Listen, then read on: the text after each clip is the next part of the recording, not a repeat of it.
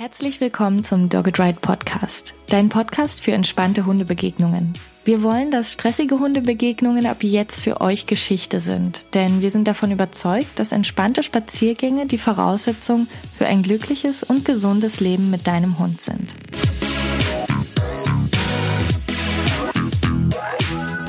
Du lenkst doch deinen Hund nur mit Futter ab. Du verwöhnst ihn total. Das wird doch niemals ohne Kekse klappen.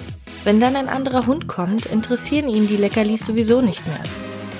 Kennst du diese Vorurteile über positive Verstärkung und Futterbelohnungen? Ich habe sie schon unzählige Male gehört und ich möchte dir ans Herz legen, dass du dich von solchen Aussagen nicht aus der Bahn werfen lässt. In der heutigen Folge sprechen wir darüber, was an den Vorurteilen dran ist, und du erfährst, wie du damit umgehen kannst, wenn dir solche Zweifel entgegengebracht werden oder du vielleicht selbst an deinem Training zweifelst. Ich bin Tine, Trainerin für Menschen mit Hund bei Dogged Ride und die heutige Expertin kennen wahrscheinlich die meisten von euch. Sie ist Gründerin von Dogged Ride, Trainerin für Menschen mit Hund und hat sich dank ihrer Hunde auf das Training mit Angst- und Aggressionsverhalten spezialisiert. Für mich persönlich ist sie schon seit Jahren die beste Mentorin im Bereich Training mit Menschen und Hunden, die ich mir wünschen könnte. Und dieses Jahr hat sie ihr Buch zum Thema Markertraining geschrieben, das nächstes Jahr erscheinen wird. Es ist also kein Geheimnis, dass positive Verstärkung für sie durchaus die Grundlage von gutem Hundetraining ist. In ihren Jahren als Trainerin hat sie wahrscheinlich schon unzählige Vorurteile gegenüber Futterbelohnung und positive Verstärkung in Hundebegegnungen gehört. Und ich weiß, dass sie solche Einwände nicht einfach abtut, sondern die Sorgen der Hundehalterinnen durchaus ernst nimmt. Darum bin ich sehr gespannt, was sie zu euren Vorurteilen zu sagen hat, die ihr uns bei Facebook und Instagram habt zukommen lassen. Herzlich willkommen, Ulrike Säumel. Hallo. ist irgendwie komisch, dich so mit ganzem Namen anzureden. Naja, gut. Im ja, du bist ja auch nicht Podcast. mein Vater, ne? Also. Obwohl, er oh sagt je, nicht mal Nachnamen, er sagt nur Ulrike. nur wenn er sauer ist oder immer? Nee, er sagt das immer so, das ist der Running Gag in unserer Familie. Er hat so eine bestimmte Art, das auszusprechen und äh, alle imitieren das immer, weil das so witzig klingt. Ähm, ja. Okay, ich werde damit nicht anfangen. Ich bleib einfach bei Uli, wenn das für dich okay ist. Ja, ist okay. In meiner Familie nennt mich auch gar keiner so. Die haben dann noch einen anderen Spitznamen. Ach so, gut. Darüber hm. reden wir heute nicht, vielleicht beim nächsten Mal. Schaltet beim nächsten Mal wieder ein, wenn Uli dabei ist, dann erfahrt ihr ihren Spitznamen. Okay, heute soll es um Vorurteile gegenüber Futterbelohnung und positive Verstärkung gehen. Und ich hatte tatsächlich gestern ein Erlebnis mit einer Kundin, was mir wieder mal gezeigt hat, dass jeder und jede zweifelt. Das ist egal, welchen Trainingsansatz man wählt und man kann noch so überzeugt davon sein, dass positive Verstärkung das Richtige ist. Ich weiß nämlich bei dieser Kundin, dass sie definitiv sehr davon überzeugt ist, dass der positive Umgang und äh, das Training mit positiver Verstärkung das Richtige ist und trotzdem hat sie gestern gesagt, ja, und dann waren wir neulich beim Tierarzt und es war dann wieder so schwierig, weil der Hund wieder Angst hatte. Und dann meinte der Tierarzt, ja, und sie dürfen den damit nicht durchkommen lassen und sie müssen dem das mal zeigen, dass, äh, dass er hier nicht der Chef ist und so weiter. Und dann meinte sie, ja, und dann habe ich doch tatsächlich für einen kurzen Moment danach oder beziehungsweise sogar auch ein bisschen länger den restlichen Tag so gedacht, na ja, vielleicht ja doch, vielleicht ist doch irgendwie was dran und sie ist dann da relativ schnell wieder von abgekommen. Aber dass sie mir das erzählt hat, hat mir mal wieder gezeigt, dass es einfach, es soll ja auch keine Ideologie sein. Wir sollen das durchaus auch hinterfragen. Aber es ist einfach manchmal schwer, weil da draußen noch so viele Vorurteile rumgeistern. Uli, du wirst es sicherlich kennen. Du hast jahrelange Erfahrung als Trainerin und kommst vielleicht selber nicht mehr ins Zweifeln, aber bist sicherlich trotzdem immer wieder damit konfrontiert, dass die Menschen solche Vorurteile sich dann doch immer wieder zu Herzen nehmen und überlegen, ob nicht doch was dran ist. Definitiv. Finde aber, dass diese Zweifel eigentlich auch oft sehr gut sind, weil wir dadurch die Chance bekommen, uns dann noch vielleicht mehr reinzuarbeiten oder Dinge zu überdenken und natürlich auch vielleicht unsere eigenen Werte oder Ideen, die wir haben, dazu zu hinterfragen, weil Ansonsten wäre Entwicklung gar nicht möglich. Und Dinge einfach so hinzunehmen, wie sie sind, egal ob jetzt der Tierarzt sagt, du musst der Chef sein. Auch das sollte man ja nicht einfach so hinnehmen, genauso wie wenn ich jetzt sage, gib deinem Hund einfach immer einen Keks, wenn er Angst hat, das passt schon so. Dann finde ich es schon gut, wenn die Leute da anfangen, drüber nachzudenken und vielleicht auch sagen, hm, das glaube ich dir jetzt nicht, wegen dem und dem, oder ich glaube, das ist anders, oder ich habe mal dort und dort gelesen, dass es so und so sein soll. Ich meine, dadurch entsteht natürlich erstmal ein Dialog, aber es entsteht natürlich auch erstmal überhaupt der Moment, dass ein Mensch sich da mehr reindenkt, andere Perspektiven sieht und dann natürlich selbst auch eine Entscheidung treffen kann. Denn ich möchte nicht, dass Leute nur was machen, weil ich das sage. Das ist wirklich Bullshit. Also ich hoffe nicht, dass das irgendjemand tut, nur weil ich etwas sage, sondern weil die Person vielleicht selbst darüber nachgedacht hat, selbst davon überzeugt ist und im besten Fall vielleicht auch eigene Erfahrungen irgendwann dann auch macht oder schon gemacht hat und dann selbst zu diesem Schluss kommt, weil nur so wird das Training natürlich, was die Person mit ihrem Hund macht, auch wirklich gut sein. Und nicht, weil sie das nur macht, weil ich das sage. Oder weil es ein Tierarzt sagt. Oder weil Tina das sagt. Oder weil Thomas Riepe das mal im Podcast hier gesagt hat. Sondern, dass die Leute da auch selbst schauen, okay, passt das jetzt zu mir? Passt es zu meinem Hund auch? Von den Werten her, die man als Mensch hat? Und was steckt vielleicht auch dahinter? Hat das Hand und Fuß, was die machen? Passt es zusammen mit dem Hundegehirn, wie es funktioniert? Passt es zusammen mit dem Lernverhalten, wie es funktioniert? Und so weiter und so weiter.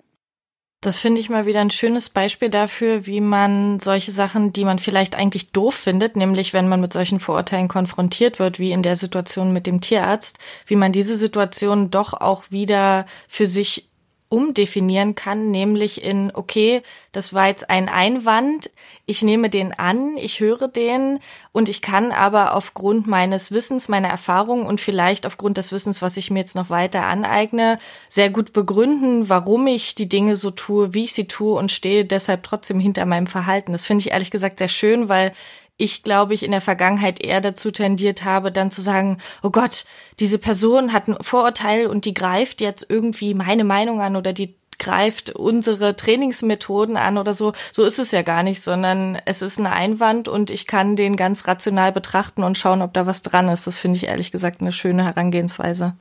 Das definitiv. Wenn so ein Einwand einen sehr trifft, wenn er mich sehr trifft, dann habe ich da selbst noch irgendeine Frage vielleicht auch offen und kann erst mal selber schauen, okay, was ist meine Frage, die, die ich da selbst mit mir rumtrage oder was ist mein eigener Zweifel, den ich vielleicht habe? Oder ich kann mich natürlich auch fragen, hat diese Person nicht vielleicht auch recht, weil das kann natürlich auch mal passieren. Denn die Einwände, die wir jetzt bekommen haben über Instagram vor allem und auch über Facebook, an jedem dieser Einwände ist auch etwas dran. Also das ist ja nicht aus der Luft gegriffen, sondern die Menschen, die uns das geschickt haben, haben auch irgendwo recht an einem Punkt. Aber ich kann auch sagen, ja, du hast recht, aber oder du hast recht und oder was auch immer. Und damit können wir natürlich arbeiten und uns natürlich auch zu einer besseren Trainerin für unseren eigenen Hund entwickeln oder zu einer besseren Trainerin für die Menschen und Hunde, die wir begleiten. Und das ist erstmal wichtig. Und es entsteht natürlich auch ein Dialog. Denn das größte Problem, was ich sehe, ist natürlich, egal ob man auf Facebook unterwegs ist oder Instagram oder in der echten Welt, dass wir glauben, dass unsere Meinung ein Fakt ist, der halt einfach zu 100 Prozent wahr ist. Aber das, was wir hier weitergeben, sind in erster Linie auch Meinungen. Natürlich gibt's für viele Sachen einen Beweis, vielleicht einen wissenschaftlichen Beweis, oder wir können ihn begründen in Form von, das ist so, weil das Hundegehirn funktioniert so und so, ein Hund lernt so und so, und wir können die Sachen argumentieren, was passiert auf emotionaler Ebene, was passiert im Verhalten des Hundes, welches Verhalten kann der Hund lernen, was hat das alles mit Emotionen zu tun und so weiter. Nur trotzdem sind es an sich Meinungen. Und es ist nicht, dass ich mich hingestellt habe und tausend Versuche gemacht habe mit ganz vielen Hunden und habe dieses Verhalten untersucht. Das ist halt ein, ein zweischneidiges Schwert zu sagen, das ist jetzt ein Fakt und der ist unumstößlich. Weil eigentlich ist alles, was ich hier in diesem Podcast hört, das ich, möchte ich einfach klar und deutlich sagen, es sind vor allem Meinungen. Sicherlich von Menschen, die sich sehr stark mit dem Thema auseinandersetzen. Aber es sind keine validierten wissenschaftlichen Fakten in jedem Fall. An manchen Stellen vielleicht schon. Aber zu glauben, dass das, was wir hier verbreiten, zu 100 Prozent die Wahrheit ist und die anderen liegen falsch, das führt uns nicht in eine gute Richtung. Und wir sind hier nur in einem ganz kleinen Hundekontext. Das führt uns im größeren politischen Kontext gerade auch gerade in eine sehr falsche Richtung. Das ist, ist halt scheiße. Und deswegen sollten wir mit diesen Zweifeln anders umgehen, als zu sagen, die haben nicht recht, sondern schauen, was ist da dran. Und wir sollten über diese Fakten mehr diskutieren oder über diese Aussagen, als natürlich über Personen, die das vielleicht sagen. Und wenn uns was selbst trifft auch mich treffen Sachen, wenn ich im schlechten Zustand bin, definitiv. Dann finde ich das auch scheiße, wenn jemand sagt, du hast nicht recht, dann stört mich das definitiv. Aber was mich noch mehr stört, ist natürlich, wenn jemand was gegen meine Person sagt, denn darum geht es natürlich in dem Fall dann gar nicht. Aber wenn mich etwas trifft, dann schaue ich mir erstmal, warum trifft mich das? Und wie kann ich jetzt wieder auf eine Ebene kommen, im besten Fall, wenn ich das schaffe in dem Moment, um mit den Menschen über diese Sache zu diskutieren und nicht auf eine persönliche Ebene zu gehen, weil das ist natürlich doof. Und das passiert leider in der Hundewelt natürlich genauso extrem, wie es gerade im, sag mal, im politischen Kontext passiert oder vielleicht generell in sozialen Medien passiert. Es wird über Menschen diskutiert oder es werden Menschen immer beleidigt, als dass über den sachlichen Inhalt der Aussage gesprochen wird. Und das, ja. ja. Und das ist auch generell, glaube ich, ein guter Ansatz für die Hundeszene insgesamt, weil da ja schon relativ viel gegeneinander gearbeitet wird, was sehr schade ist. Und wenn wir uns mehr die einzelnen Punkte anschauen würden, anstatt uns darauf zu konzentrieren, in welchem Lager wir sind, dann würden wir sicherlich alle ein Stück weiterkommen und dann wäre es auch für Hundehalterinnen leichter, für sich das Richtige zu finden, weil sie sich nicht in irgendein Lager einsortieren müssen, sondern das finden, was für sie und ihren Hund passt. Deshalb finde ich das ganz wichtig, dass du das sagst. Ich ist aber auch super schwer, weil es gibt natürlich auch Dinge, die gehen in meinen Augen gar nicht. Und das ist für mich vielleicht noch anders als für dich, Tine, oder als für Person XY da draußen, was halt wirklich gar nicht geht. Und es ist natürlich auch schwer, weil es halt sehr ein emotionales Thema ist. Wahrscheinlich Hundeerziehung wie bei Kindererziehung oder bei anderen politischen Themen, ähm, sage ich mal, oder sozialen Themen. Das ist auch sehr stark emotionalisiert und dann ist es natürlich schwer, eine sachliche Diskussion erstmal zu führen.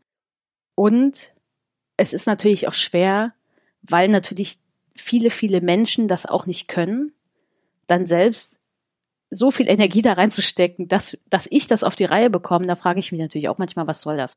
Okay, aber wir schweifen total ab und es tut mir leid an alle, die jetzt schon ausgeschalten haben, weil sie dachten, warum erzählt Uli so viel Schwachsinn? Den will ich gar nicht hören. ich habe gerade auch schon so gedacht, okay, ich verstehe jetzt, warum du damals gesagt hast, nee, nee, Tine, du machst den Podcast, ich quatsch da nur zu viel rum. Okay. Sehr gut. Nein, ich quatsch äh, nicht rum. Ich sag schon wichtige Sachen, finde ich. Das meine Meinung ist ziemlich wichtig, aber das macht jetzt hier gar nichts, äh, es tut hier gerade nichts für das Thema. Das Kommen wir jetzt mal zu den Vorteilen. Übrigens, ja, ganz kurz noch, das Feedback habe ich übrigens auch von anderen äh, Interviewgästen gehört, äh, die dann gesagt haben, naja, Uli quatscht nicht zu viel, die sagt schon wichtige Sachen. Von daher äh, ist das, ja, das, die stimmen da mit dir überein. Und ich stimme da auch zu. Aber kommen wir jetzt zurück zum Thema. Ich würde gern zu dem Haupteinwand kommen, wenn es um Futterbelohnungen und positive Verstärkungen geht. Und zwar die Aussage, naja, damit lenkt man doch den Hund eigentlich nur ab. Wenn du Futterbelohnungen nutzt, positive Verstärkungen, dann ist es so, dass du in eine schwierige Situation kommst und sagst, oje, oje, äh, ich gebe dem jetzt mal lieber Futter und dann kommen wir da schnell durch. Was ist deine Meinung zu diesem Vorurteil? Ich glaube, manche Menschen wären froh, wenn es so funktionieren würde. Ähm, also Menschen, die Schwierigkeiten haben bei Hundebegegnungen oder bei Menschenbegegnungen oder in anderen Situationen, die wären natürlich froh, wenn sie ihren Hund einfach mal ablenken könnten, denn es klappt ja gar nicht bei jedem Hund. Hm, deswegen manche würden, denken sich vielleicht, auch wenn es so wäre, dann äh, wäre ich froh, dann hätte ich nämlich eine Möglichkeit, entspannter durch eine Situation zu kommen. Natürlich kann ich über Belohnungen wie Futterbelohnung oder auch ein Spielzeug oder was auch immer den Hund ablenken, klar. Und wenn ich das nur als Ablenkung einsetze, das heißt, ich sehe jetzt, da kommt der fremde Hund, ich halte meinem Hund den Ball vor die Nase und mein Hund findet den Ball ganz großartig und gehe mit dem dran vorbei. Mein Hund starrt nur den Ball an und bekommt den anderen Hund gar nicht mit, klar. Dann habe ich meinen Hund abgelenkt. An sich ist das ja erstmal gar nichts Verwerfliches. Denn wenn ich als Mensch vorher schon weiß, okay, das ist Erzfeind Nummer zwei, das geht hier gerade überhaupt nicht gut, es ist zu eng, wenn mein Hund nur den Ball sieht, ist das perfekt, da komme ich erstmal vorbei, dann ist das erstmal eine gute Sache, um unerwünschtes, doofes Verhalten erstmal zu vermeiden. Und das gehört zum Training auch dazu. Wenn ich aber meinen Hund natürlich nur ablenke und ihm nur den Ball vorhalte oder das Futter vorhalte, die Leberwursttube, um überall vorbeizukommen, hat mein Hund natürlich gar nicht die Chance, sich erstmal mit diesem anderen Lebewesen, dem anderen Hund auseinanderzusetzen. Und es schafft natürlich auch nicht die Möglichkeit, dass der Hund im Training neue Verhaltensstrategien erlernt, weil er bekommt ja gar nicht die Möglichkeit. Und dann habe ich irgendwann das Problem, wenn es dann doch Situationen gibt, wo ich meinen Hund nicht ablenken kann oder die Ablenkung nicht funktioniert, weil der Reiz zu stark ist, der andere Hund, oder weil ich zu langsam bin oder weil ich es einfach selbst nicht als Mensch gemerkt habe, dann habe ich das Problem, dass man ohne Ablenkung mein Hund natürlich diese Situation überhaupt nicht meistern kann. Dann ist es natürlich schwierig. Das heißt, ich sollte als Mensch in der Lage sein, wenn ich mit meinem Hund an Hundebegegnungen trainieren will, zu entscheiden, okay, nutze ich jetzt meine Belohnung, das sind ja dann keine Belohnungen, nutze ich jetzt Futter oder Spielzeug oder mein stimmliches, also mein, das Sprechen mit dem Hund oder was auch immer als Ablenkung oder nutze ich es gezielt als Belohnung? Das heißt, wenn ich es gezielt als Belohnung nutze, frage ich mich, okay, welches Verhalten meines Hundes in der Hundebegegnung kann ich jetzt noch mit zum Beispiel dem Markersignal einfangen und dann gezielt belohnen? Welches Verhalten ist das? Dann frage ich mich, okay, in welchem Moment sollte mein Markersignal kommen? Also welches Verhalten ist das wirklich ganz genau? Und dann, wie belohne ich meinen Hund, dass das von ihm auch als Belohnung bewertet wird in dem Moment, damit möglichst das, was ich mit dem Markersignal eingefangen habe, auch wirklich in Zukunft verstärkt wird, damit es öfter auftritt. Und wenn ich das kann, das ist natürlich äh, nicht super einfach immer, das zu entscheiden und das dann alles umzusetzen, da braucht der Mensch auch ein bisschen Training und Erfahrung mit. Der Hund natürlich auch, aber der Mensch in erster Linie. Dann kann ich sagen, okay, lenke ich meinen Hund jetzt lieber ab oder kann ich von ihm, was kann ich von ihm überhaupt in der Situation verlangen? Ab wann setze ich vielleicht eine Ablenkung ein? Und das ist immer eine situative Entscheidung, weil jede Begegnung ist natürlich anders. Der Hund ist auch immer in einem anderen Zustand. Und das sollte ich als Mensch irgendwann einschätzen können, auch wenn es immer ab und zu mal dazu kommt, dass man dann trotzdem mal daneben liegt. Das ist ganz normal, daraus lerne ich dann wieder was. Und dann sind Belohnungen nicht nur reine Ablenkung. Aber du könntest sie natürlich trotzdem als reine Ablenkung benutzen. Genau, dann ist es nur keine positive Verstärkung mehr. Also ich finde, das ist der, der essentielle Punkt an dieser Stelle, dass wenn Menschen sagen. Naja, da muss ich jetzt aber intervenieren. Es ist vielleicht trotzdem noch positive Verstärkung, nur verstärkst du nichts im dem Kontext Hundebegegnung, kein Verhalten, genau. sondern irgendein anderes. Da ist es ja aber trotzdem noch positive Verstärkung. Ja, die ist genau. ja einfach da.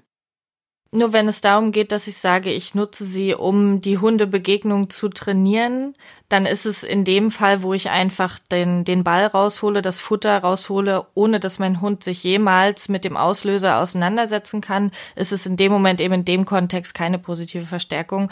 Also ich finde immer, das, das darf man nicht vergessen. Eigentlich ist diese Frage ja ganz leicht zu beantworten. Natürlich sind deine Ausführungen, die du gerade gebracht hast, sehr wichtig und richtig.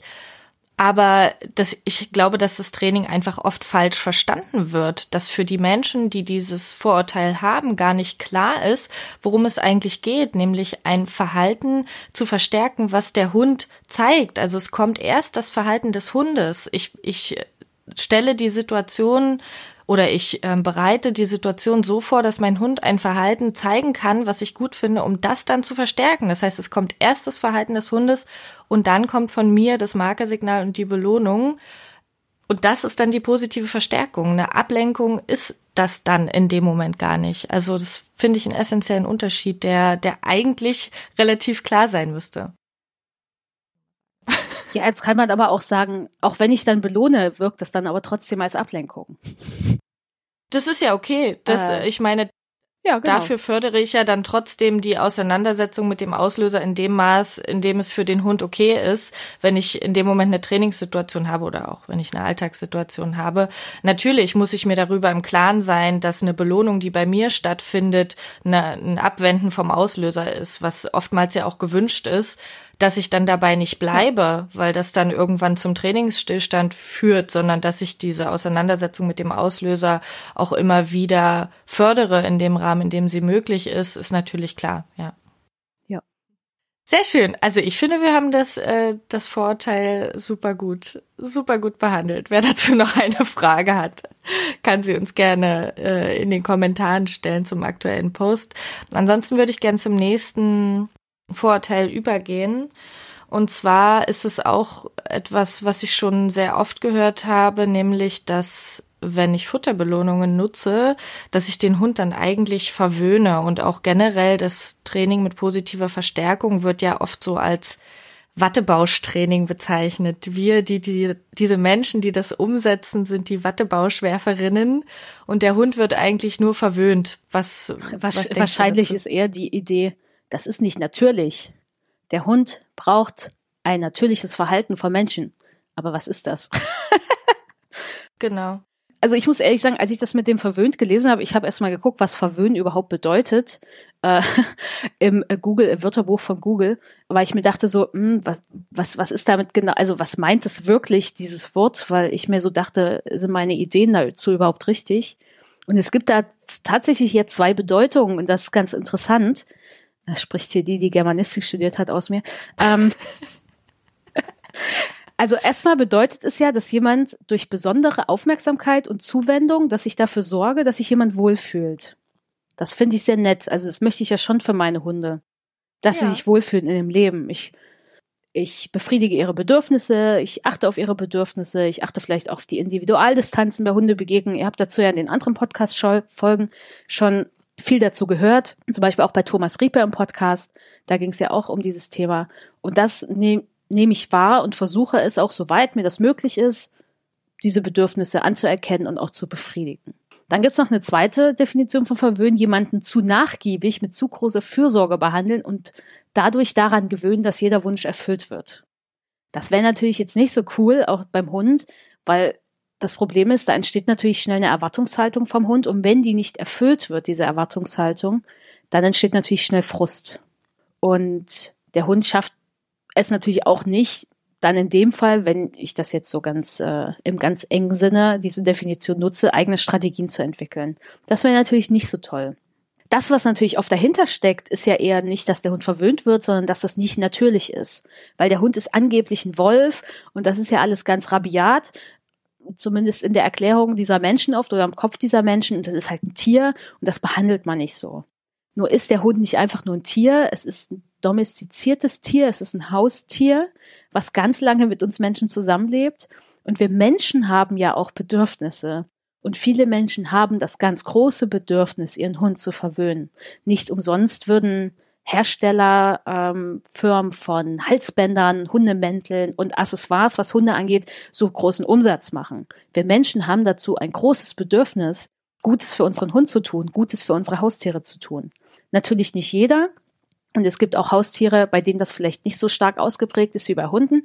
Aber bei den meisten Hundebesitzerinnen und Besitzern, denen ist das sehr wichtig, weil sich das gut anfühlt. Wenn ich nett zu meinem Hund bin, fühlt sich das gut an. Ein Haufen Menschen gehen raus in Parks und füttern irgendwelche Enten mit Brot, was nicht gut ist für diese Enten definitiv nicht. Aber die Menschen fühlen sich dabei gut. Das fühlt sich gut an, das zu tun. Das ist ein sehr, eine sehr soziale Handlung, diese Tiere zu füttern, in Interaktion mit diesen Tieren zu gehen, nett zu sein. Auch wenn es den Enten dann nicht so gut geht durch das Brot, das ist die andere Frage. Aber die fressen das so schön, das fühlt sich einfach gut an, dass sie das annehmen. Und das wollen wir Menschen natürlich auch eigentlich mit unseren Hunden erleben. Ich finde das erstmal gar nicht schlimm, das so zu machen wir sollten natürlich immer nur schauen, wenn ich natürlich ein bestimmtes Verhalten mit meinem Hunden trainieren will, bei Hundebegegnungen, also wenn ich das Verhalten verändern will, brauche ich dafür ein bisschen einen Trainingsplan. Und zu einem Training gehört auch, dass der Hund nicht nur abgelenkt wird, was wir gerade hatten, sondern dass er vielleicht neue Strategien entwickeln kann, dass er es schafft, zum Beispiel an Hunden vorbeizugehen oder dass er es schafft, mit dir auszuweichen oder dass er es schafft, hinzuschauen, statt in die Leine zu rennen, was auch immer du da gerade möchtest. Und dafür braucht es einen Plan. Im Training braucht es Momente, wo, und wir Menschen sprechen da ja immer von dieser Komfortzone, dass diese Komfortzone ein kleines Stück verlassen wird, ein ganz kleines, so dass der Hund es noch schafft. Und das gehört dazu. Ein ganz kleinen Schritt. Nicht zu weit übers Ziel hinausschießen, weil dann kommt wieder doofes Verhalten, dem Hund geht's schlecht. Ein kleines Stück, der Hund hat's geschafft, super, und dann kriegt er wieder eine Pause. Und das ist total wichtig.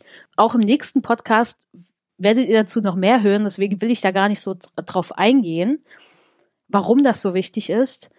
Und dann gibt's wieder eine Pause und dann kommt er mal wieder in die Situation, schafft wieder ein bisschen mehr, merkt, okay, als Hund, ich kann das schaffen mit meinem Menschen zusammen, super, der Mensch merkt auch, ich kann das schaffen mit meinem Hund und dann geht's weiter. Und das ist vielleicht, wenn ich meinen Hund nur verwöhne in diesem ganz engen Sinne und ihm mit ganz großer Fürsorge behandle, ihn jeden Wunsch erfülle, nicht gegeben. Das heißt, wenn ich immer nur ausweiche mit einem Riesenbogen, sagen wir mal, das ist das Verwöhnen, ich weiche ganz weit aus, so wie mein Hund das immer will, dann ist das okay und super für den Hund, wird aber nicht dazu führen, dass man auf einen zwei Meter breiten Weg an einem anderen Hund einfach so vorbeigehen kann. Also sehr wäre sehr unwahrscheinlich. Und da muss man sich genau. jetzt selbst entscheiden als Mensch, passt das so? Weil wenn jemand immer weit ausweichen kann, go for it, tu es einfach. Warum auch nicht? Weil es gibt ja auch Leute, die wohnen auf dem Dorf und treffen vielleicht eh wenig Hunde und dann passt das einfach, dann ist das total okay. Sich dann aber zu überlegen, ah, ich ziehe nächstes Jahr mit meinem Hund in die Stadt und das wird dann schon da auch so gehen, wird vielleicht nicht ganz so funktionieren, leider. Genau. Ich habe mir bei dem Wort verwöhnen auch gleich vorgestellt, so in Watte packen und bei Hundebegegnungen muss ich mich doch eigentlich nur fragen, was sind in dem Moment meine Bedürfnisse, was sind die Bedürfnisse ja. des Hundes und ja, genau auch, was will ich für einen Trainingsfortschritt, inwiefern will ich daran arbeiten und es ist aber auch vollkommen okay, wenn es Tage gibt, an denen ich sage, ganz ehrlich, jetzt gerade merke ich, ich bin vielleicht auch einfach gar nicht so gut drauf und wähle dann einen etwas größeren Abstand. Das ist vollkommen okay und da muss ich jetzt auch ein bisschen an unsere erste Folge denken, die wir zusammen aufgenommen haben, wo es auch darum ging, was andere Menschen vielleicht über einen denken und was andere für Erwartungen haben. Und da finde ich es wichtig, ja. das in dem Moment auch einfach mal wegzuschieben und zu sagen, es ist mir auch ehrlich gesagt egal, wenn die Nachbarin guckt und sich denkt, oh, jetzt äh, macht die schon wieder das und das mit ihrem Hund, füttert den irgendwie oder geht einen großen Bogen mit dem, die soll sich doch mal was trauen. Nee, eure Bedürfnisse ja. sind wichtig, die eures Hundes. Und wie Uli sagt, das ist schon ein essentieller Teil. Wenn ihr einen Trainingsfortschritt wollt, müsst ihr einen kleinen Schritt aus der Komfortzone rausgehen.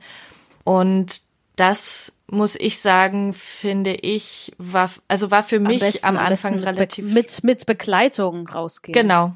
Genau. Also das, deshalb wollte ich auch gerade sagen, das war für mich am Anfang sehr schwer, weil ich äh, genau diesen ersten Schritt hatte, in dem ich erkannt habe, oh, das ist ja so schön, ich kann meine Bedürfnisse und die Bedürfnisse des Hundes so schön berücksichtigen, wenn ich einen großen Bogen gehe und das klappt so gut. Das war mit Aski am Anfang immer so toll, weil der das einfach ganz klasse kann. Und dann aber zu sagen, okay, ich will aber eigentlich mehr. Was ist dann der nächste Schritt? Wie viel kann ich mich trauen? Wie viel kann ich dem Hund zutrauen? Da muss man natürlich den Hund sehr gut für beobachten können und sich im Zweifel auch Hilfe dafür suchen, um diesen Schritt aus der Komfortzone raus auch richtig zu wählen und ähm, nicht zu weit, aber auch nicht äh, zu kurz zu gehen. Das ja. Ja, und ab, ab und zu darf man auch einfach in der Komfortzone bleiben, weil es total okay und wichtig in dem Moment ist. Und dann geht man eben mal wieder raus. Also aber diese, diesen Spagat überhaupt hinzubekommen, braucht ein bisschen Erfahrung. Und man, jeder Mensch sollte einkalkulieren, dass die Entscheidung, die er trifft, vielleicht auch nicht immer die richtige, also oder perfekt in diesem Moment ist. Und das ist aber dann auch total okay. Und wer vielleicht Sorge hat an dieser Stelle und gerade zuhört und sich denkt, ja, ich weiß nicht, vielleicht verwöhne ich meinen Hund ja wirklich zu viel, der sollte sich in dem Moment erstens klar machen, dass es kein richtig und kein falsch gibt, sondern deine Bedürfnisse und die deines Hundes sind die, die erstmal in dem Moment wichtig sind. Sicherlich auch anderer Menschen und Hunde, wenn ihr draußen seid. Aber wenn es jetzt zum Beispiel um solche Fragen geht wie, darf mein Hund auf die Couch oder nicht? Da gibt's kein richtig und kein falsch. Und wenn du deinen Hund verwöhnen möchtest und ihn auf die Couch lassen möchtest, dann mach das doch. Du musst dich nur fragen, ist es okay für dich, wenn das dann zukünftig auch öfter passiert? Und du solltest dich vielleicht auch fragen, welches Verhalten du damit verstärkst. Wenn dein Hund nämlich schon fünf Minuten lang vor der Couch rumgewinselt hat, weil er unbedingt auf die Couch wollte und du ihn dann drauf lässt, naja, dann kann es halt in Zukunft öfter vorkommen, dass er da vor der Couch quiekend sitzt das ist für dich einfach nur wichtig, ne? Ist, was, welches Verhalten verstärkst du und wie soll das in Zukunft aussehen? Aber an sich ist am Verwöhnen erstmal nichts Verwerfliches dran. Uli, möchtest du zum Thema Verwöhnen noch was sagen? Nein. Okay.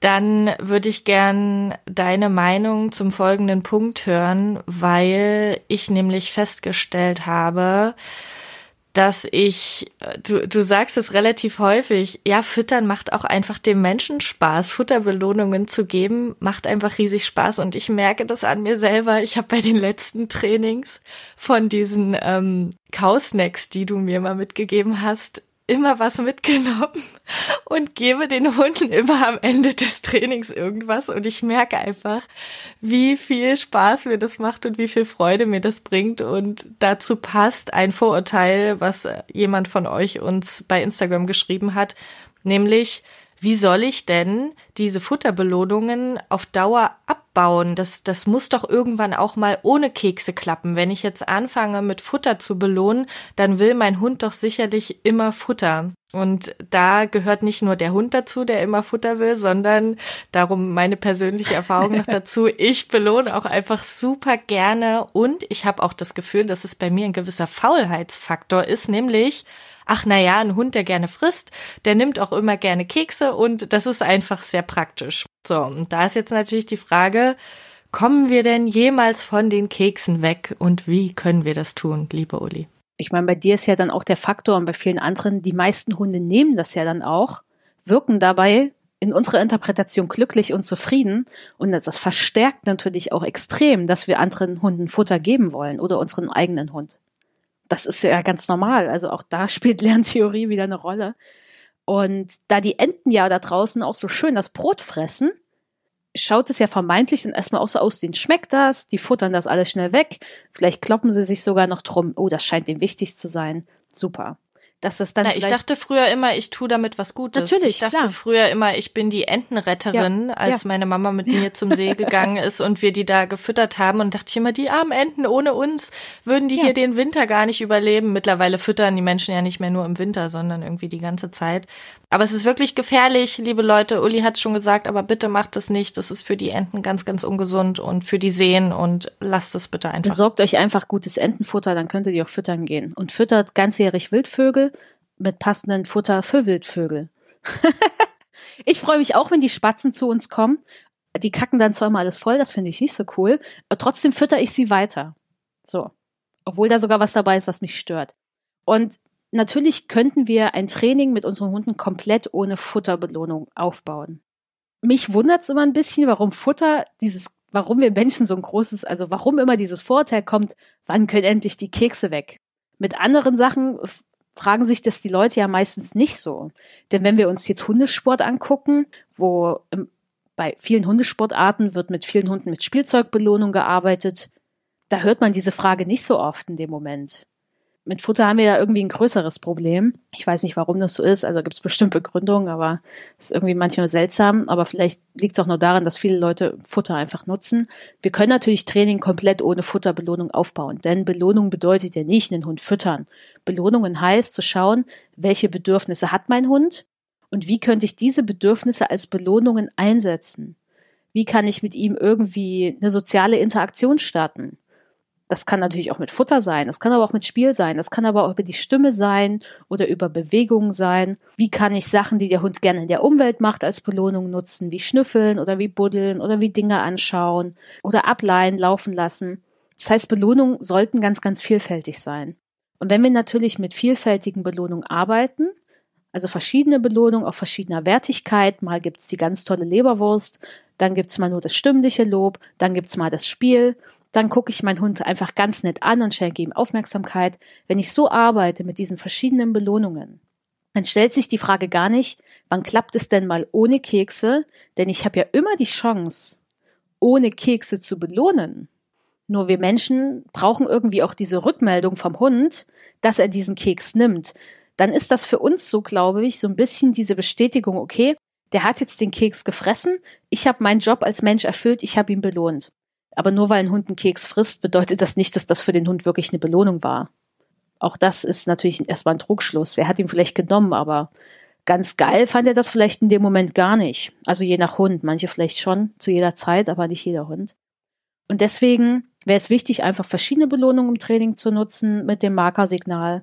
Durch das Markersignal wird es für den Hund einfach einfacher zu verstehen, wann kommt jetzt wirklich eine Belohnung, in welchem Moment, dass er wirklich die Belohnung mit dem Verhalten, was er vorher gezeigt hat, in Verbindung bringen kann. Und dann ist das für den Hund natürlich auch die Information nach dem Markersignal beginnt die Belohnung. Und dann ist es auch klar, okay, das stimmliche Lob ist jetzt die Belohnung, ah, okay, das Spiel ist die Belohnung und so weiter und so fort. Und dann kann man die Kekse auch schnell abbauen. Und es ist auch wirklich wichtig, Futterbelohnungen in Hundekontakten abzubauen. Genauso wie auch, wie es generell wichtig ist, wenn ich im Training weitergehe, dass ich nicht auf dieser einen Stelle stehen bleibe, sondern generell Belohnung weiter hinauszögere oder später gebe oder an anderen Punkten gebe für anderes Verhalten. Denn ansonsten nehme ich dem Hund natürlich die Chance, in einer wirklichen Interaktion mit dem anderen Hund, in einer sozialen Interaktion, neues Verhalten zu entwickeln. Und dafür ist es natürlich wichtig. Aber es wäre auch gar nicht schlimm, wenn ich bei den Keksbelohnungen, sage ich mal, bleibe.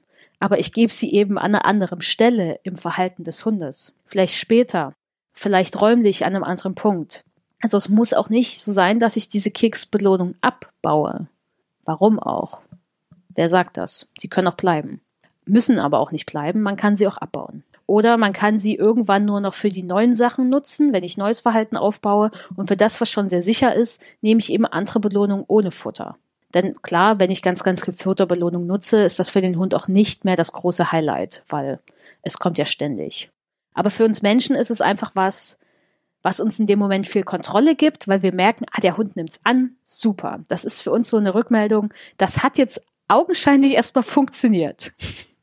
Ja, ich habe das übrigens schon oft erlebt, dass Menschen ins Kompakttraining gekommen sind und erstmal eigentlich nicht mit Futter belohnen wollten. Und sobald sie dann aber das Konzept verstanden hatten, dass das Futter keine Ablenkung ist und keine Bestechung, sondern eine Form von Verhaltensverstärker sein kann, im Rahmen von vielen anderen möglichen auch, dass sie das dann gar nicht mehr so schlecht fanden und dann doch ganz gern damit gearbeitet haben. Von daher zu deiner Frage am Anfang, warum stört es die Leute eigentlich so? Ich denke, da spielt einerseits wirklich mit rein, dass sie immer noch denken, es ist die Ablenkung oder die Bestechung.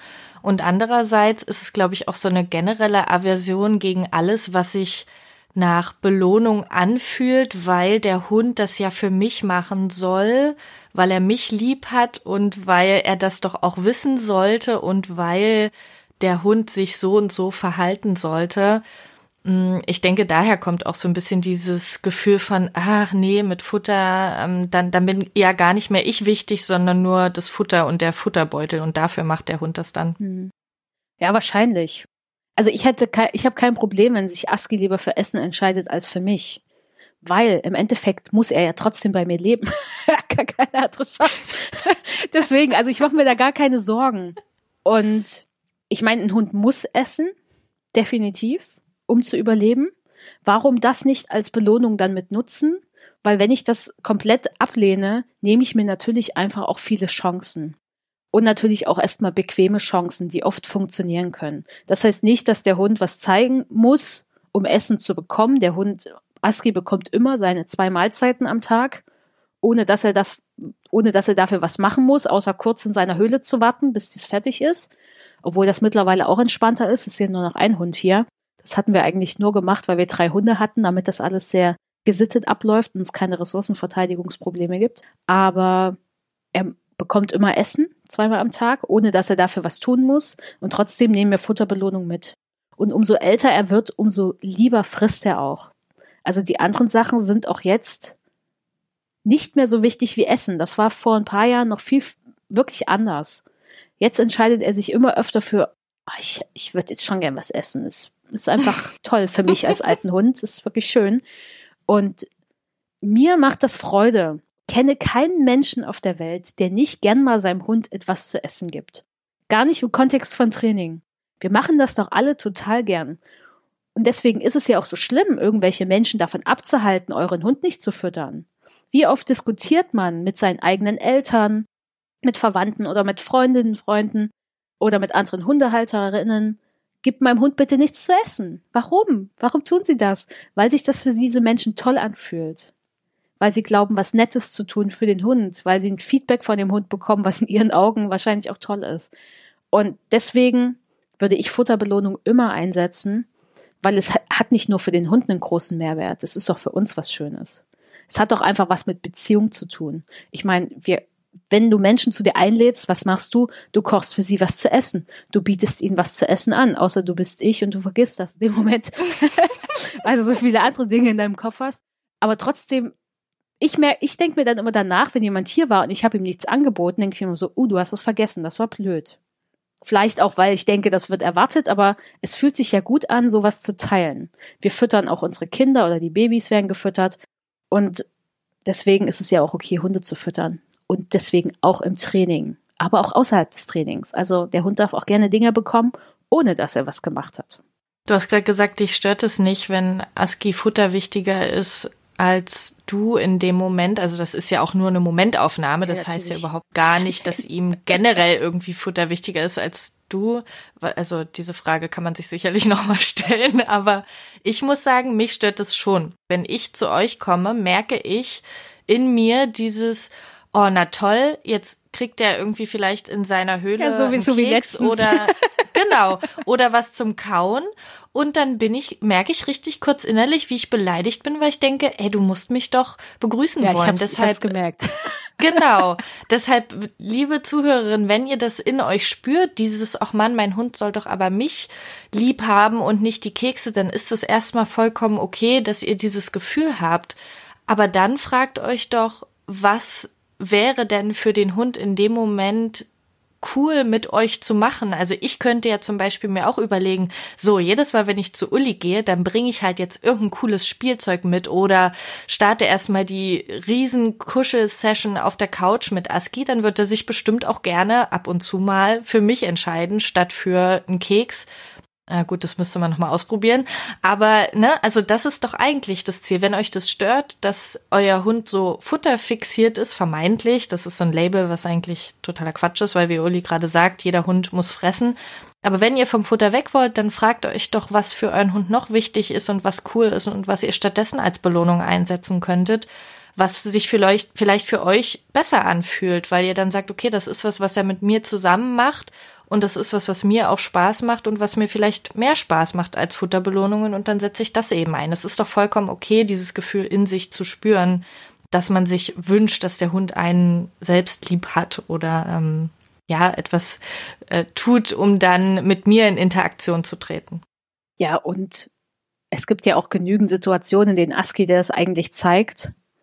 Und dann wäre es natürlich gut, wenn du dir das vor Augen führst und nicht, jetzt hat er sich halt für diesen Kauartikel entschieden also aus meiner Perspektive hat er kurz aufgehört zu kauen, hat dich angeguckt. Okay? Es war jetzt nicht ja. so, dass er gesagt hat, ich kau einfach weiter, das ist mir voll egal. Er hat kurz geguckt und hat dann gesagt, ah, okay, das ist Tine, ich kau mal weiter. Ja. So. Und ich sag mal, es gibt natürlich auch super viele Leute, die sich jetzt fragen, ich wäre froh, wenn mein Hund überhaupt Futter nehmen würde. Weil die gibt es auch. Und diese Menschen leiden auch oft sehr, weil sie, sie haben natürlich weniger Möglichkeiten, erstmal zu belohnen. Und sie fühlen sich natürlich auch oft zurückgewiesen und sie denken natürlich auch, Training klappt dann sowieso nicht. Also wir haben dazu einen Artikel auf blog.doggedright.de, den verlinken wir euch auf jeden Fall mal in den Show Notes, ähm, welche Gründe es haben kann, dass Hunde kein Futter annehmen können im Training, dass ihr euch da nochmal, wenn du jetzt sagst, ich hätte ja gern mal, dass mein Hund Futter nimmt, dann kannst du da nochmal reinschauen. Und es hilft immer, mit einem Markersignal zu arbeiten. Definitiv. Und an der Stelle auch nochmal zum Thema Belohnungen generell. Wer sich jetzt vielleicht fragt, ja toll, wenn der Hund kein Futter nimmt oder ich vielleicht vom Futter weg will, was, was, was soll ich denn dann überhaupt noch nehmen? Belohnung ist das, was euer Hund in dem Moment toll findet, was ihm wichtig ist, was er vielleicht auch selber am liebsten als Verhalten wählen würde. Das muss nicht immer in Form von etwas sein, was ihr ihm physisch gebt, wie ein Stück Futter oder ein Ball, oder sonstiges. Das kann manchmal auch Distanz sein vom anderen Hund, gerade in der Hundebegegnung. Muss es aber auch nicht. Ne? Also es kann Distanz sein, es kann aber auch Nähe sein. Und ihr könnt ja vielleicht mal bei Instagram und Facebook bitte unter den aktuellen Posts zu dieser Folge zwei oder drei Belohnungen schreiben, die ihr für eure Hunde nutzt. Ich habe nämlich das Gefühl, dass da ab und zu mal ein bisschen Verwirrung herrscht und die Leute glauben, ach, bei meinem Hund funktioniert das eh nicht. Inspiriert euch doch vielleicht einfach mal gegenseitig, sagt, welche zwei, drei Belohnungen ihr bei euren Hunden gern nutzt. Das ist ganz, ganz unterschiedlich. Man kann das überhaupt gar nicht über einen Kamm scheren, aber ihr könnt euch ja mal gegenseitig inspirieren und so bekommen vielleicht einige von euch auch Ideen, die sie mal mit ihren Hunden ausprobieren können, um das als Belohnung zu nutzen. Es muss nicht immer Futter sein. Die einzige Situation, wo es mich stört, wenn Aske sich für Futter entscheidet, ist natürlich, wenn er draußen Futter findet, was er nicht essen sollte. Aber da hilft dann natürlich ein Rückrufsignal. Sehr gut. Da muss ich übrigens sagen, da bin ich immer wieder ein bisschen dolle beeindruckt, wie krass das einfach bei ASCII aussieht. Also das ist irgendwie wie so, wie im Film, weiß nicht, ich stelle mir dann immer so ein bisschen vor, äh, wie so eine Rauchwolke, die dann entsteht, wenn er, also selbst wenn er auf dem Weg irgendwo hin ist und dann sieht es so aus, als würde er sich so mit seinen Pfoten komplett äh, abdrücken, stehen bleiben, dann wirklich. entsteht so eine riesen Rauch, Rauchwolke. Er dreht um und ist dann auf einmal im Vollspeed auf dem Weg zu euch. Das finde ich faszinierend. Das ist sicherlich auch ähm, naja, was heißt rassebedingt, aber also mittlerweile ist er auch alt, da ist es vielleicht nicht mehr ganz so schnell, aber vor fünf Jahren dachte ich noch so, boah, krass, das ist ja wie im Film, wie schnell der zu euch läuft und dann auch noch äh, auf den Pfiff in dem Moment, in der Sekunde, also, puh, das äh, sollte jeder mal gesehen haben. Das ist der Rückruf, wie man sich ihm im Bilderbuch vorsteht, vorstellt, wenn er funktioniert. also er funktioniert ja. gut, aber es ist natürlich äh, schwierig zu behaupten, dass er in jeder Situation immer so schnell und gut funktioniert. Ja, und es ist auch einfach jahrelange Arbeit, die dahinter genau. steckt. Ne? Also das, das finde ich, sieht man bei Aski sehr, sehr gut, wie schnell er sich doch entscheiden kann. Also weil du gerade auch sagst, er funktioniert nicht immer gleich gut, aber wie, wie, wie schnell das einfach geht, beziehungsweise es ist ja auch gar keine bewusste Entscheidung bei ihm, sondern es ist einfach echt die körperliche Reaktion. Das sieht man bei ihm so krass, weil in dieser Millisekunde, da ist gar keine Zeit für eine Entscheidung, mhm. sondern das ist dieses Abbremsen auf dem, aus dem Lauf, im Lauf, was mich auch so beeindruckt hat, was ja, was gar keine Entscheidung mehr sein kann, sondern das ist einfach über die Jahre äh, so oft verstärkt worden, dass er einfach gar nicht mehr anders kann. ja, das ist echt Cool, sorry, da musste ich mich jetzt gerade mal drüber auslassen. Ich würde gern noch eine, einen weiteren Punkt, ein weiteres Vorurteil schaffen, auch wenn uns langsam die du Zeit ein Vorurteil schaffen. Ich möchte das jetzt etablieren. ich möchte das abarbeiten, okay. okay. Und zwar ist es auch wieder was, was ich schon sehr oft gehört habe. Und zwar ist es dass der Hund, wenn er einen anderen Hund sieht, viel mehr an diesem Hund interessiert ist als an einem Leckerchen. Und deshalb bringt es gar nichts, wenn ich ihm in dem Moment ein Leckerchen anbiete, weil er doch eigentlich zu dem Hund hin will. Darum brauche ich auch mit Leckerlis in diesem Moment gar nicht anfangen. Die Person hat natürlich recht, dass wenn der Hund schon auf so einem hohen Erregungsniveau ist oder schon einfach sehr fokussiert auf diesen anderen Hund und der Hund vielleicht sich fragt, okay, ist das Freund oder Feind? Wie verhalte ich mich jetzt korrekt? Was tue ich jetzt als nächstes? Dass dann natürlich Nahrungsaufnahme in dem Moment nicht mehr so relevant ist. Oder wenn ein Rüder eine Hündin trifft und auf dem Kurs ist, ich möchte mich gern fortpflanzen, wozu sollte dann Nahrungsaufnahme in dem Moment dienlich sein? Natürlich ist das dann den Hunden meistens nicht wichtig. Und egal, was ich dann mit Futter mache, das Futter wird wahrscheinlich keine Belohnung sein. Also es wird wahrscheinlich kein Verhalten verstärken, was ich verstärken will. Und viele Hunde werden es nicht nehmen. Oder auch wenn der Hund große Angst hat vor dem anderen Hund. Warum sollte er dann fre fressen wollen? Sein Ziel ist, ich muss mich vielleicht in Sicherheit jetzt bringen. Dann ist Essen nicht wichtig, klar. Und dann können die Hunde natürlich auch keine Futterbelohnung annehmen. Jetzt kommt aber mein Aber oder mein Und und trotzdem ist es wichtig, damit zu arbeiten in dem Moment. Weil gerade wenn ich einen Hund habe, der Angst oder Aggressionsverhalten zeigt gegenüber anderen Hunden, dann befindet er sich ja in einem sehr schlechten emotionalen Zustand. Es ist zumindest kein emotionalen Zustand, den ich bei meinem Hund haben möchte, weil es geht ihm nicht gut. Und bei Aggressivität ist es natürlich so, das kann dem anderen Hund sehr schaden und schadet dann im Endeffekt auch meinem Hund irgendwann und mir selbst wenn der Hund vielleicht Auflagen bekommt, weil er einen anderen Hund verletzt hat und es schadet definitiv dem anderen Hund, je nach, also je nachdem, wie stark das Aggress Aggressionsverhalten natürlich auch ist, dann möchte ich aber, dass mein Hund nicht mehr so oft in diesen emotionalen schlechten Zustand kommt. dann kann ich natürlich Dinge nutzen, um seine Emotionen zu verändern. Das wird ja ganz oft gemacht beim Gegenkonditionieren, ganz klassisch. Mein Hund sieht den anderen Hund und bekommt einen Keks. Ne? Mein Hund sieht den anderen Hund, bekommt einen Keks und merkt, okay, ich sehe den anderen Hund und dann kommt was Schönes, damit ich diesen anderen Hund mit was Schönem verknüpfe. Das ist natürlich für Training nicht ausreichend, nur das zu tun, aber es ist ein total wichtiger Teil im Training. Denn die meisten Probleme bei Hundebegegnungen entstehen, weil die Hunde ein zu hohes Stresslevel haben, weil sie nicht so genau wissen, was sie machen sollen mit dem anderen Hund und weil sie vor allen Dingen Angst oder Aggression empfinden. Oder vielleicht auch großen Frust, weil sie irgendwas nicht machen können mit dem anderen Hund, weil der Mensch ihn abhält. Das sind alles doofe emotionale Zustände. Und dann kann ich natürlich mit meiner Futterbelohnung nicht eine Belohnung schaffen, die vielleicht passt, aber ich kann ein emotionales i-Tüpfelchen in der Situation schaffen, damit mein Hund vielleicht eine ganz kleine, gute Verknüpfung hat. Vielleicht nur einen Moment. Vielleicht auch nach der Situation. Und dafür kann ich das natürlich nutzen.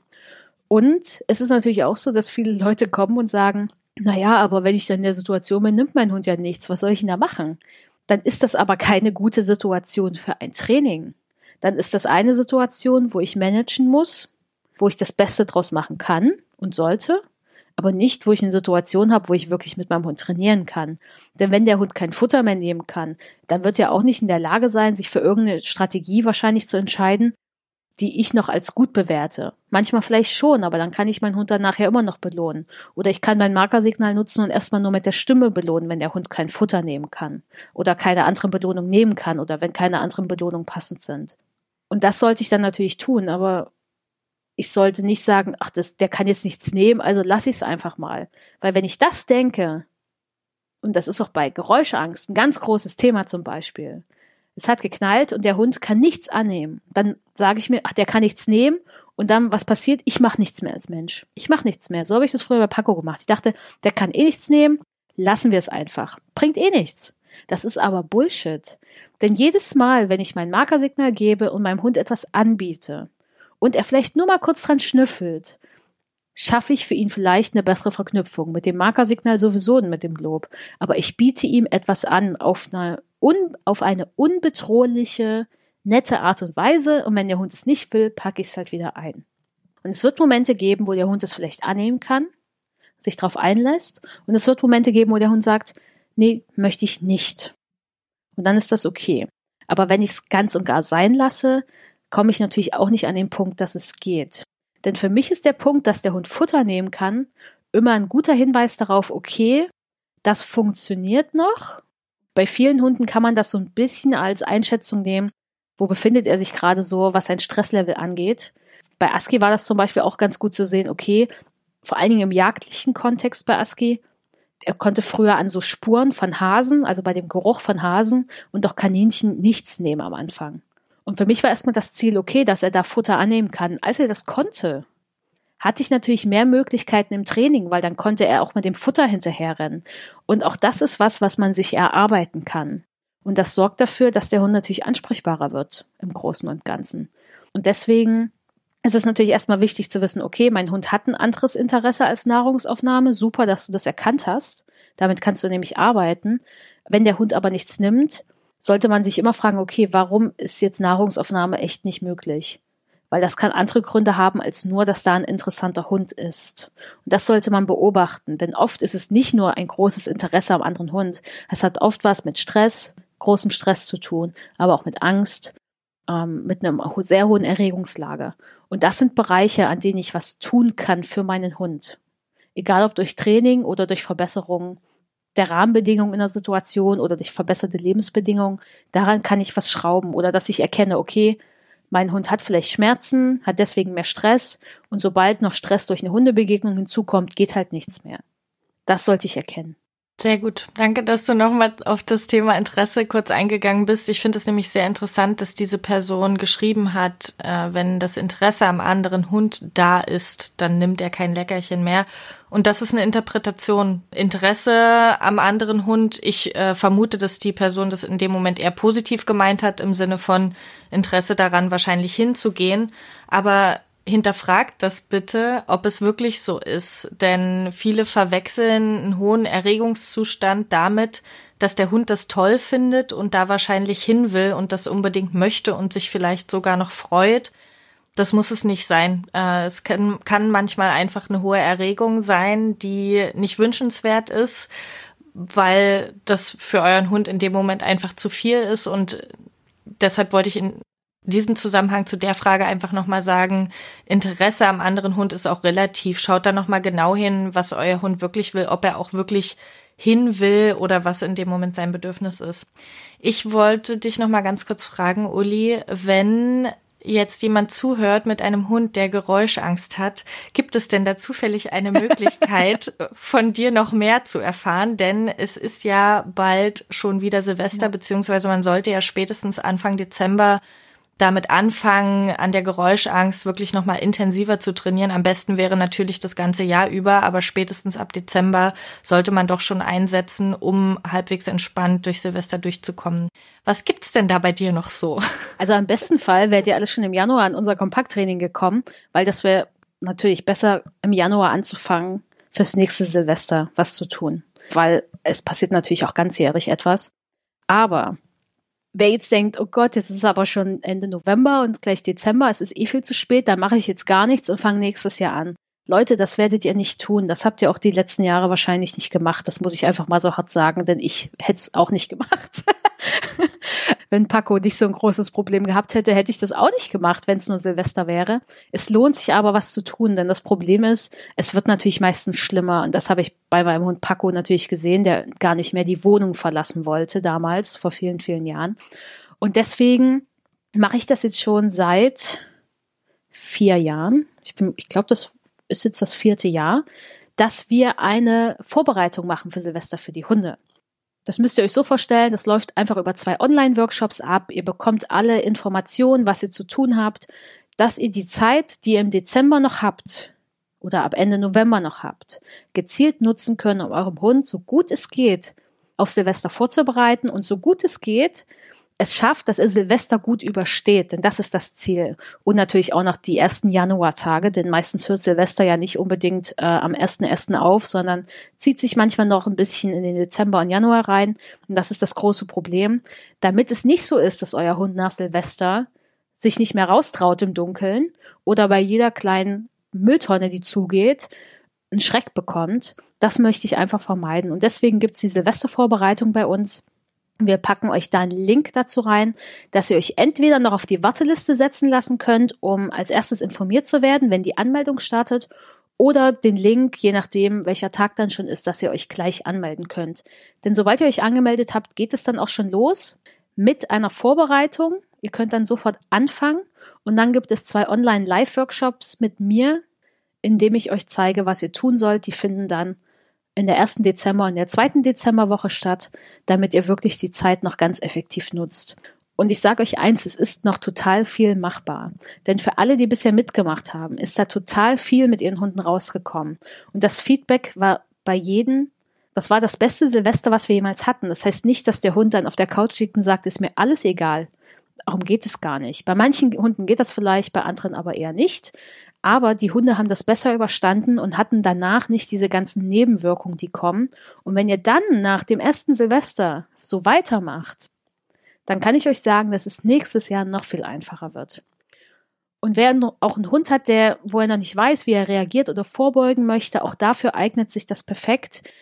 Und wenn ihr das machen wollt mit unserer Hilfe, dann schaut einfach in die Show Notes. Das Feedback, was ich übrigens zum Geräuschangstkurs letztes Jahr am coolsten fand, war, dass die Menschen selbst sich wohler fühlen, weil sie endlich auch das Gefühl haben, ihren Hunden helfen zu können. Weil so wie du vorhin beschrieben hast, du dachtest dann damals, oh je, okay, Paco kann jetzt eh kein Futter nehmen, dann mache ich lieber gar nichts da fühlt man sich auch einfach hilflos und zu Silvester den Hund so leiden zu sehen, ist einfach auch echt ein richtiges Scheißgefühl. Und genau das Gleiche habe ich gerade auch im Kompakttraining, dass ich an der Kundin sehe oder auch an, von ihr höre, dass sie sich einfach schon viel wohler fühlt, weil sie endlich das Gefühl hat, auch was machen zu können und nicht nur hilflos daneben stehen zu müssen und äh, irgendwie ja zu denken, toll, ich, ich kann nichts machen, mein Hund leidet und das ist dann jetzt eben so. Und es wird ja auch immer schlimmer. Das sehen ja die meisten Menschen auch, dass es von Jahr zu Jahr immer schwerer wird. Von daher ist das was, was ich echt auch mit am coolsten finde, dass die Leute danach auch einfach sagen, oh, ich kann jetzt endlich auch entspannt in Richtung Silvester gehen, weil ich einfach weiß, ich kann was machen und muss nicht mehr hilflos zuschauen. Ja, und es ist natürlich auch etwas, wir machen das schon seit Jahren mit ganz vielen verschiedenen Menschen und Hunden und ich weiß einfach auch, was auf die Hunde wirklich eine Wirkung hat und wie man das so anwendet, dass es den Hunden helfen kann. Das heißt nicht, dass man nach einer Sekunde eine Verbesserung sieht, Aber was man tun kann, um wirklich eine schnelle Verbesserung zu haben, das heißt nicht, dass, dass man sich das ganze Jahr über ausruhen sollte und dann macht man eben mal was vor Silvester. Es wäre immer schön, ein bisschen eher anzufangen, weil das bringt dem Hund und den Menschen auch mehr und es erspart einem auch ein bisschen Arbeit. Aber es gibt einfach Dinge, die man wirklich tun kann, um sofort nach einer Woche eine Verbesserung zu haben. Und die sollten genutzt werden. Ich freue mich schon wieder auf, den, auf die Workshops. Das wird toll. Ich würde gerne noch meine Abschlussfrage stellen. Du kennst sie jetzt zwar schon, aber ich glaube, sie ist trotzdem jedes Mal wieder schwer. Und zwar wüsste ich gern von dir, wenn du den Menschen, die sich oft mit Vorurteilen konfrontiert fühlen und das Gefühl haben, oh Mann, ich möchte zwar positiv arbeiten oder ich arbeite sogar positiv mit meinem Hund. Ich nutze positive Verstärkung und ich nutze auch gern Futterbelohnung, aber ich habe das Gefühl, dass ich oftmals mit Vorurteilen konfrontiert bin. Wenn du diesen Menschen eine Sache mitgeben könntest, was wäre das? Ich will jetzt nicht zu weit ausufern. es gäbe jetzt für mich erstmal viele Punkte, die ich in meinem Kopf habe. Woran ich jetzt als erstes denke oder was mir gerade am wichtigsten erscheint, ist natürlich, dass das Menschen sind, die vielleicht selbst daran an den Dingen zweifeln, die sie tun. Aus welchen Gründen auch immer. Vielleicht passen, vielleicht passt das Training nicht hundertprozentig zu euch. Vielleicht fehlt euch noch irgendeine wichtige Information. Vielleicht fehlt euch noch eine Erfahrung, die ihr machen müsst, um zu sagen, okay, ja, jetzt bin ich davon so überzeugt oder ich habe so ein Selbstbewusstsein vielleicht auch bekommen, dass ich wenn mir jemand sagt, du machst da gerade Bullshit, Hunde sind doch eigentlich Wölfe, mach das jetzt so und so, das ist nicht natürlich, was du da machst, mach's anders, dass sie da drüber stehen können sagt, okay, ich weiß, dass ein Hund ist kein Wolf, ein Hund ist ein Hund und ich kann das mit meinem Hund so machen. Es geht ihm gut, es geht anderen damit gut. Also es ist vollkommen in Ordnung, wie ich das tue. Dass man mal schaut, okay, woher kommt das denn? Also gibt es da irgendwas in mir? Unbeantwortete Fragen, irgendwelche Zweifel? Was ist es, dass ich immer mich damit immer wieder rumschlage, sage ich mal, meine Gedanken um sowas kreisen oder dass ich dem so viel Aufmerksamkeit auch schenke, dass Menschen eine andere Meinung haben, weil man kann eine andere Meinung einfach stehen lassen. Man muss ja nicht darauf eingehen. Man kann auch darauf eingehen und diskutieren, aber man muss es natürlich nicht. Ich habe die Meinung, jemand anderes hat eine andere Meinung, dann muss ich die weder annehmen, noch muss ich, ich muss da noch nicht mal, ich muss es, ich muss nicht darüber nachdenken. Ich darf das und ich kann das, aber ich muss es nicht. Und deswegen, da würde ich einfach mal schauen, wenn euch das sehr triggert oder ihr da immer wieder drüber stolpert, dann schaut doch mal, warum das so ist. Und da kann ich nur jedem empfehlen, nutzt ein Dankbarkeitstagebuch, um euch Dinge zu fokussieren, für die ihr dankbar seid, die gut laufen, denn dann werdet ihr mehr davon sehen und dann sieht man plötzlich viel mehr Menschen, die sagen, hey, Futterbelohnungen sind cool, hey, positive Verstärkung ist toll, ich habe heute das erlebt, das war das und deswegen cool. Und nicht die, die sagen, ihr macht das nur scheiße. Da kann jetzt vielleicht auch jemand sagen, das ist doch aber Täuschung oder Selbstverarschung. Kann ich nur sagen, nee, das sind halt die Filter, mit denen wir alle so rumlaufen. Und unsere Gehirn hat unsere eigenen persönlichen Filter auf diese Filter können wir Einfluss nehmen, weil unser Gehirn filtert alles. Also wir nehmen nicht diese eine Realität wahr, die es gibt. Nein, wir nehmen unsere eigene gefilterte Realität wahr, die es für unser eigenes Gehirn gibt und für uns ganz persönlich. Die sieht halt für uns anders aus. Wie die Situation mit Aski, dass er Tine nicht begrüßt hat. Für mich sah das anders aus und ich hätte das gar nicht so bewertet. Für Tine sah das eben so aus. Oder für sie hat sich das so angefühlt. Und ihr könnt Einfluss nehmen auf eure Filter und macht das in dem Rahmen, dass es euch gut geht.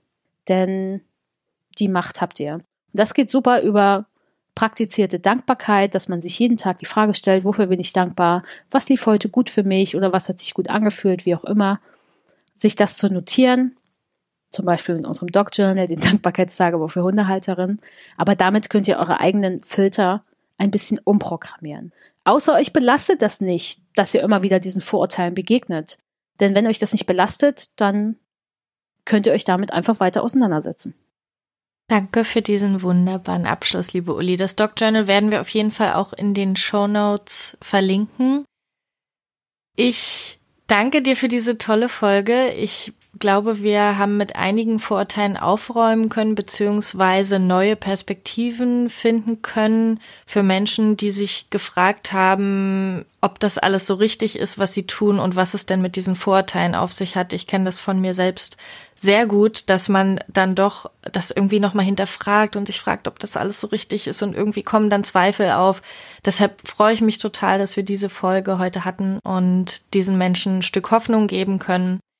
Und ich freue mich, dass ihr zugehört habt. Ich würde mich auch freuen, wenn ihr den Dogged Ride Podcast abonniert. Und zwar, wenn euch diese Folge gefallen hat und wenn ihr auch in Zukunft keine Folge mehr verpassen wollt, dann klickt doch einfach auf Abonnieren in eurer Podcast-App, damit ihr keine Folge mehr verpasst. Du hörst den Dogged Ride Podcast, dein Podcast für entspannte Hundebegegnungen.